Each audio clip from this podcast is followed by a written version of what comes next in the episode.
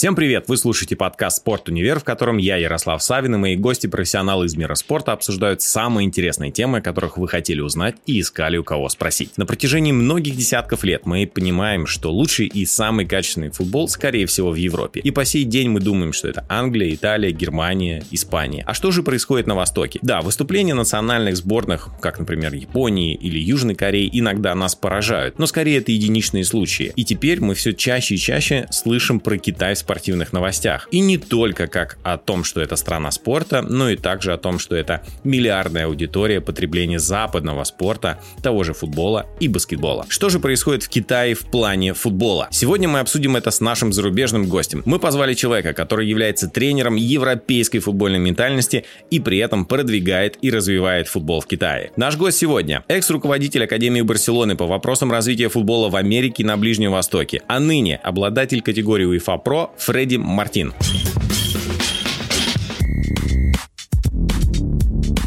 Фредди, ты много работал в Европе, Америке, на Ближнем Востоке. Не мог бы ты поделиться с нами, почему ты выбрал Китай в качестве следующего этапа своей карьеры? Футбол в Китае на момент моего приезда в 2018 году был хорош во многих аспектах. В Китае сейчас хотят улучшить футбол на всех уровнях, начиная с младших возрастов и заканчивая основной командой. В 2018 году я занимал должность в одном из лучших клубов в мире – Барселоне. Но не совсем как тренер. А я хотел вернуться к карьере тренера. И это был большой шанс, хорошая возможность стать тренером детей до 16 лет. И вообще, попасть в любую сборную очень сложно, потому что обычно есть только 2-3 вакансии. Очень мало мест, из-за того, что сотрудников набирают только для первой команды. Сборные до 21, до 18 лет, ну максимум до 16 лет, потому что младше этого возраста соревнования не проводятся. А мы получили такое предложение, и это стало крутым поворотом в моей карьере. Здорово. Знаешь, обычно у нас есть представление о том, чем занимаются тренеры в футбольных клубах, но как проходят тренировки у национальных команд, все же для нас остается секретом. Не мог бы ты поделиться с нами, чем вы занимаетесь, что входит в твои обязанности в качестве помощника главного тренера? Мы работаем как одна сплоченная команда. Мне повезло, потому что главный тренер – отличный человек, и он доверяет всем. На всех возложена большая ответственность за команду. Эта работа очень отличается от работы в футбольном клубе, потому что в клубе обычно сначала проходит тренировка, а потом на этой же неделе матч. Здесь же мы работаем так. Мы просматриваем видео разных матчей, некоторые техники применяем на наших тренировках, и затем просматриваем видео самих тренировок, которые мы провели. У нас очень мало времени. Сборы могут идти 2-3 недели, Поэтому уже сейчас нам надо готовить команду. Мы анализируем нашу технику игры на товарищеских матчах, стараемся найти лучшую стратегию и всегда думаем, каким образом лучше всего построить тренировочный процесс на следующих сборах. Но это не значит, что вне сборов и подготовки к ним мы ничего не делаем. Мы активно просматриваем игроков в различных чемпионатах и турнирах, которые могут стать частью нашей команды, и проводим встречи, чтобы обсудить некоторые моменты. Это наша основная деятельность между сборами. Тренировочные сборы тоже являются нашей основной деятельностью но они проходят в течение всего лишь двух недель. А между одним и другим сбором мы должны связаться с игроками, которые, как мы считаем, могут пополнить нашу команду, и составляем для них специальную программу по физподготовке, которая позволяет подготовить их к сборам. Как ты упомянул, ты работаешь с детьми до 15, 16 и теперь до 18 лет, верно? Да. Тогда я хочу спросить тебя, это одна и та же группа игроков? Ты воспитываешь их от года за годом или это разные команды? Мы меняли команду один раз. Потому что когда мы начали в 2018-м, нас позвали тренировать команду Ю-16, поколение 2003 года. Мы тренировались с ними более 6-7 месяцев. Затем мы поехали на российско-китайские молодежные игры в Самару, которые каждый год организовывают Россия и Китай. После этого нас перевели в команду Ю-15, потому что цель уже этой команды была квалификация на Кубок Азиатской футбольной конфедерации. Мы присоединились к команде и тренировали их. Мы даже квалифицировались на Кубок АФК, но во время пандемии пандемии тур отменили, и после этого мы не знали, что делать дальше. Но мы поняли, что наша первая команда поколения 2003 года скоро будет играть в том же кубке, но уже среди команд Ю-20. Поэтому мы вернулись к ним. И теперь готовим их к квалификации на Кубок АФК, который пройдет в сентябре 2022 года. Поэтому в основном мы работаем с игроками поколения 2003 года, которых мы уже давно знаем, ну и с некоторыми новыми игроками, которые уже являются поколением 2004 года. То есть мы делаем некий микс двух поколений в одной команде. Во всем мире известно, в России особенно, о китайской футбольной лиге, потому что мы видим, что приглашают международных тренеров, которые могут помочь им поднять уровень игры в футбол. Задача попасть на Олимпийские игры, чемпионат мира. Какая была поставлена цель? Если ты, конечно же, можешь рассказать об этом. Главное то, что в прессе любят писать о футболе. Футбол – это отличный способ образования. В Китае начинают преподавать футбол в школах как ключ к взаимоотношениям между детьми и как возможность иметь здоровый дух и спортивное тело. Они любят футбол. И, как вы знаете, футбол является самым популярным видом спорта в мире. И это будет большим достижением, если Китай сыграет или организует чемпионат мира по футболу. В своей истории Китай играл всего один раз на чемпионате мира – в 2002 году, когда тот проводился в Корее и Японии. Теперь повторное попадание на этот турнир является главной целью китайского футбола. Как вы знаете, Китай является одной из ведущих стран в спорте. Вы могли это увидеть на последних Олимпийских играх. Вы можете также увидеть, что с китайцами работает много иностранных тренеров, потому что для них очень важен спорт. Уже со школы они начинают заниматься спортом. И сейчас они сосредоточились на футболе, потому что футбол – самый популярный вид спорта, и они хотят участвовать в чемпионатах мира и понимают, что для участия в чемпионате мира необходимо работать как с основной командой, так и с командами младших возрастов. Да, я, конечно, работал в Nike с 2010 по 2015 год и отвечал за коммуникацию с футбольными клубами. Когда я посещал Китай 10 лет назад, представители Nike проявляли интерес к работе с Китайской футбольной федерацией и Министерством образования Китая, к работе со школами. И я видел, что футбол уже является частью школьного образования. Есть футбольные классы даже для 6-7-летних детей. Да-да-да. Сейчас они очень любят футбол. Как тебе работа в Китае в качестве тренера? Это часто задаваемый вопрос про Китай. Как жизнь в Китае? Как работа в Китае? Я много путешествую. В этом моя жизнь, и, к счастью, я везде хорошо адаптируюсь. Для меня работа в Китае всегда была девизом «День игры как жизнь». И это главный момент, который вы должны понять. Здесь есть все, что нужно для тренировок. Ребята очень дисциплинированные, поэтому с ними легко работать. Я думал, что если я приеду из Барселоны, чтобы работать здесь, я изменю уровень подготовки игроков за 1-2 месяца. Я никогда так не ошибался. На деле мне требовалось много времени, не которым ты сам распоряжаешься, а которое предоставляет Федерация футбола. Для начала вам нужно понять, как они живут, как они работают, как они тренируются. И только после этого вы можете уделять больше времени тому, что вы хотели. Но опять же, здесь несложно работать с ребятами. У нас есть все ресурсы для этого. И нам дают время на эту работу, не прося краткосрочного результата. Потому что вы знаете, что в профессиональном футболе если что-то идет не так, люди сразу начинают нервничать.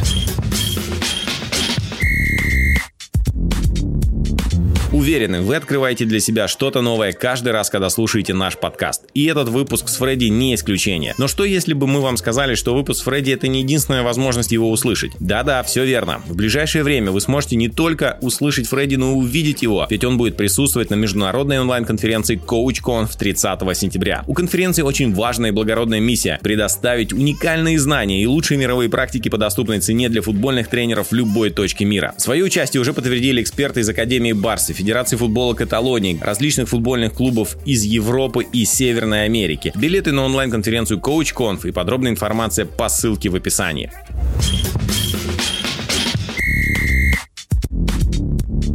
Как ты упомянул, если ты футбольный тренер, ты готов отправиться в любую страну мира, чтобы занять должность тренера и взять на себя ответственность за развитие игроков и помочь им стать лучше в любой стране, в любом регионе, в любом клубе или федерации, в которой ты работаешь, и это действительно замечательный подход.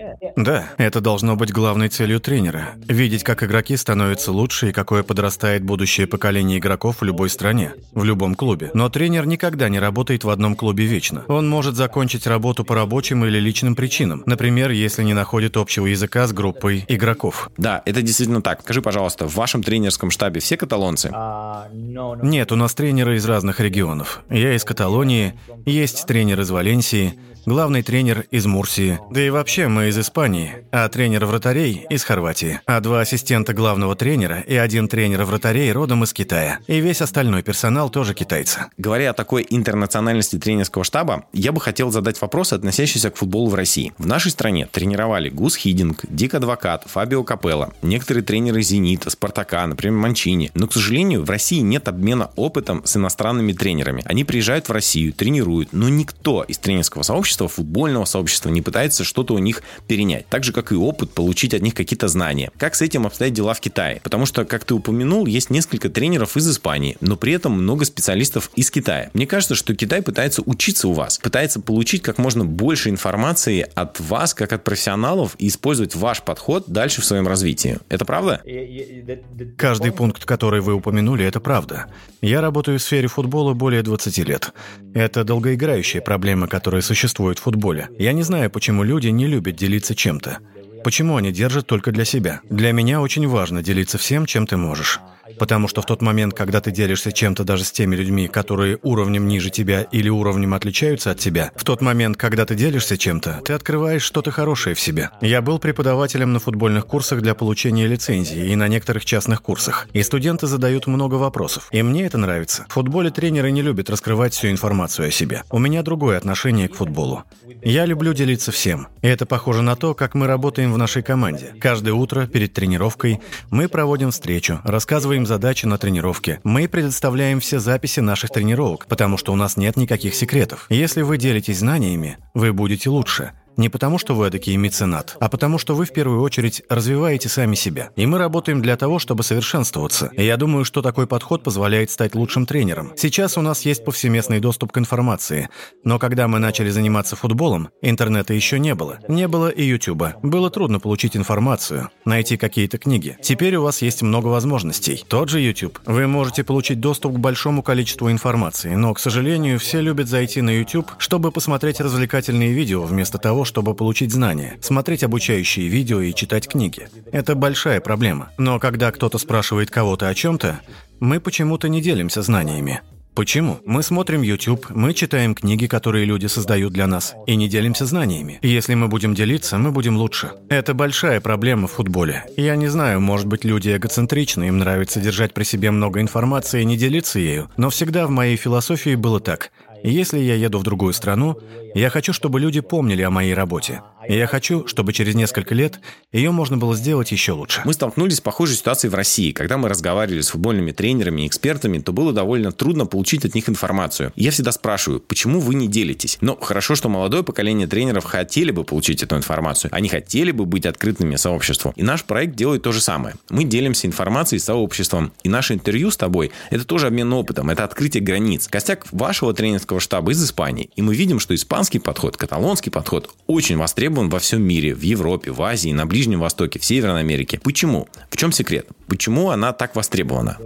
Я могу выразить только свое личное мнение, так как у меня нет ответа на этот вопрос. Я могу сказать, что нам нравится жить в нашей стране, работать в ней. Например, у Барселоны хороший стиль игры, хорошие игроки, которые принимают участие в играх в составе национальной сборной Испании. В свое время мы выигрывали чемпионат Европы, чемпионат мира. Как пример тренера, возьмите того же Пепа Гвардиолу. Хотя раньше с клубом тоже работали великие тренеры. Луис Араганес, Висенте Дель Боско. Они проделали большую работу. И наша философия в футболе – это позиционная игра, сохранение владения. Я знаю, что Барселона, Реал Мадрид и сборная Испании выигрывала множество раз. Поэтому игроки и тренеры из Испании имеют возможность поехать куда угодно на планете. Но национальность здесь ни при чем. В каждой стране вы можете найти хороших тренеров и хороших игроков. Я знаю прекрасных тренеров из многих стран, и у нас есть возможность поехать в другую страну, чтобы получить новые навыки. В России тоже много хороших тренеров. Но посмотрите, что произошло на последнем чемпионате мира. Хорватия вышла в финал. Теперь всем важно заполучить тренеров из Хорватии. Когда на чемпионате Европы выиграла Италия, стало очень важным заполучить тренеров из Италии. Такова система, и она работает. Но я думаю, что везде можно найти правильного человека. Например, тренер тренеры из Испании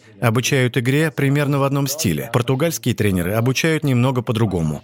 А у тренеров из Англии свои фишки. Это возможно, потому что мы из разных стран и являемся приверженцами разных футбольных философий. Да, полностью согласен с тобой. Что касается сборной Испании, Барселоны, Реал Мадрида, их успехи неоспоримы. И я знаю, что в одной Каталонии 15 тысяч тренеров, а если говорить о Европе, то там вообще больше 500 тысяч тренеров. Поэтому вопрос к тебе. Насколько сложно построить карьеру футбольного тренера в Европе?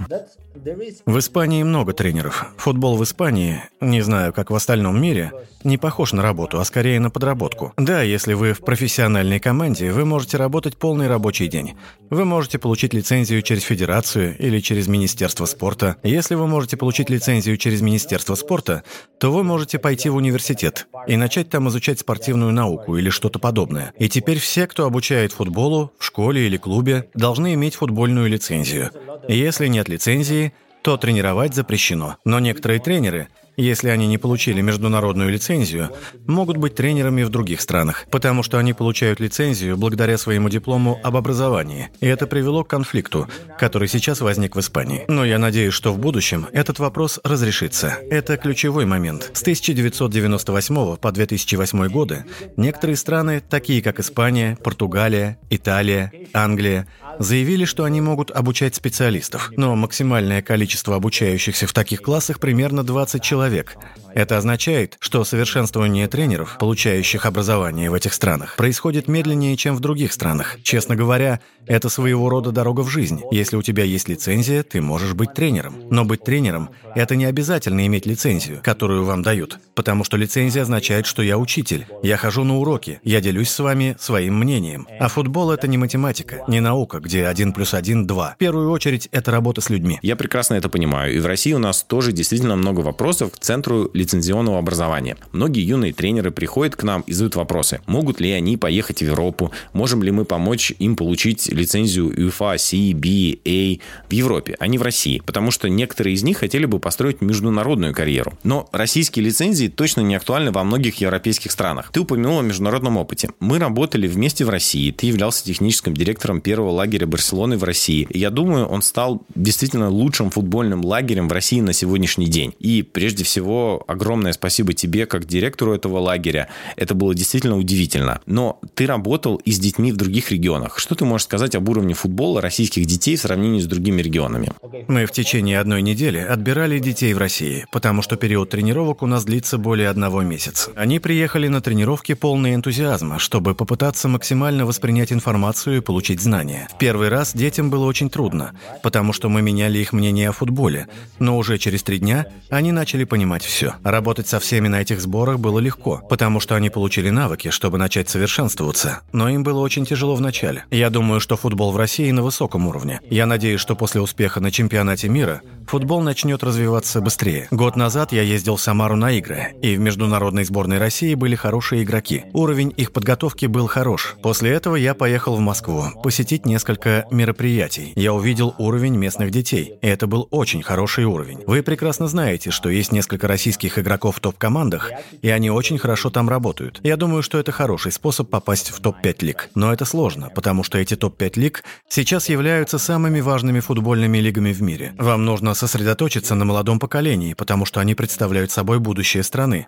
Уделять больше времени хорошим тренерам и хорошему образованию. Десять лет назад никто не знал о сборной команде Исландии, а теперь Исландия принимает участие в чемпионате Европы. Казалось бы, команда из такой маленькой страны а принимает участие в соревновании мирового масштаба. Это здорово, что ты упомянул об Исландии, тренерах, об образовании. Например, та же сборная Дании, они потрясающе выступили летом. Мы знаем, что сборная Дании была чемпионом Европы в 1992 году, но за последние 5-7 лет они изменили свою тактику и начали обучать тренеров, они изменили всю систему футбола. Ты проводишь много времени с родителями. Мы обсуждали с тобой, как родители должны изменить свое отношение к детям, как воспитывать детей. И ты упоминал, что родителям наиболее важно поддерживать своих детей в любом виде их деятельности. И если дети будут счастливы, они будут успешны в чем угодно. Ты работаешь и путешествуешь по всему миру. Что бы ты мог посоветовать родителям начинающих и будущих футболистов?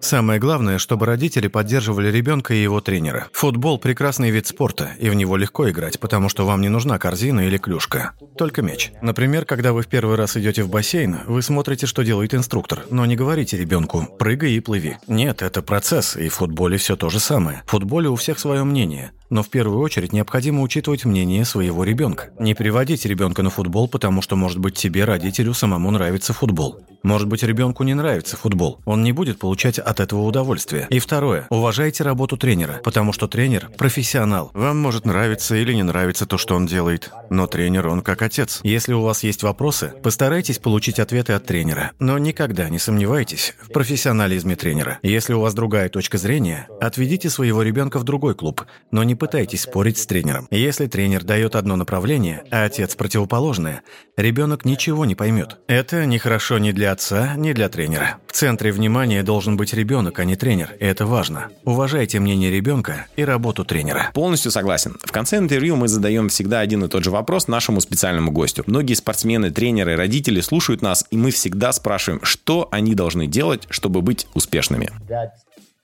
Наслаждайтесь всем, что делаете, и будьте хорошим человеком. Если у вас есть страсть, и вы хороший человек, вы будете постоянно развиваться. Если же нет, то вы тоже будете развиваться, иметь успех. Но иногда вы будете делать 3-4 шага назад. Будьте уверены в себе и уважайте всех. Фредди, большое спасибо. Это была потрясающая беседа. Мы благодарны тебе за то, что ты уделил нам сегодня время и надеемся скоро увидеть тебя на нашей конференции CoachConf, а также в других беседах и дискуссиях. Спасибо тебе большое. Спасибо. Мне было очень приятно. Надеюсь увидеть вас в ближайшее время. Что же, дорогие друзья, очередной выпуск подкаста «Спорт Универ» подошел к концу. Если вам понравилось, ставьте нам 5 звезд в Apple Podcast и на любом другом ресурсе, где вы сейчас нас слушаете. И делитесь этим подкастом со своими друзьями. С вами был Ярослав Савин и подкаст «Спорт Универ». Надеемся, что вы открыли для себя спорт с другой стороны. Пока!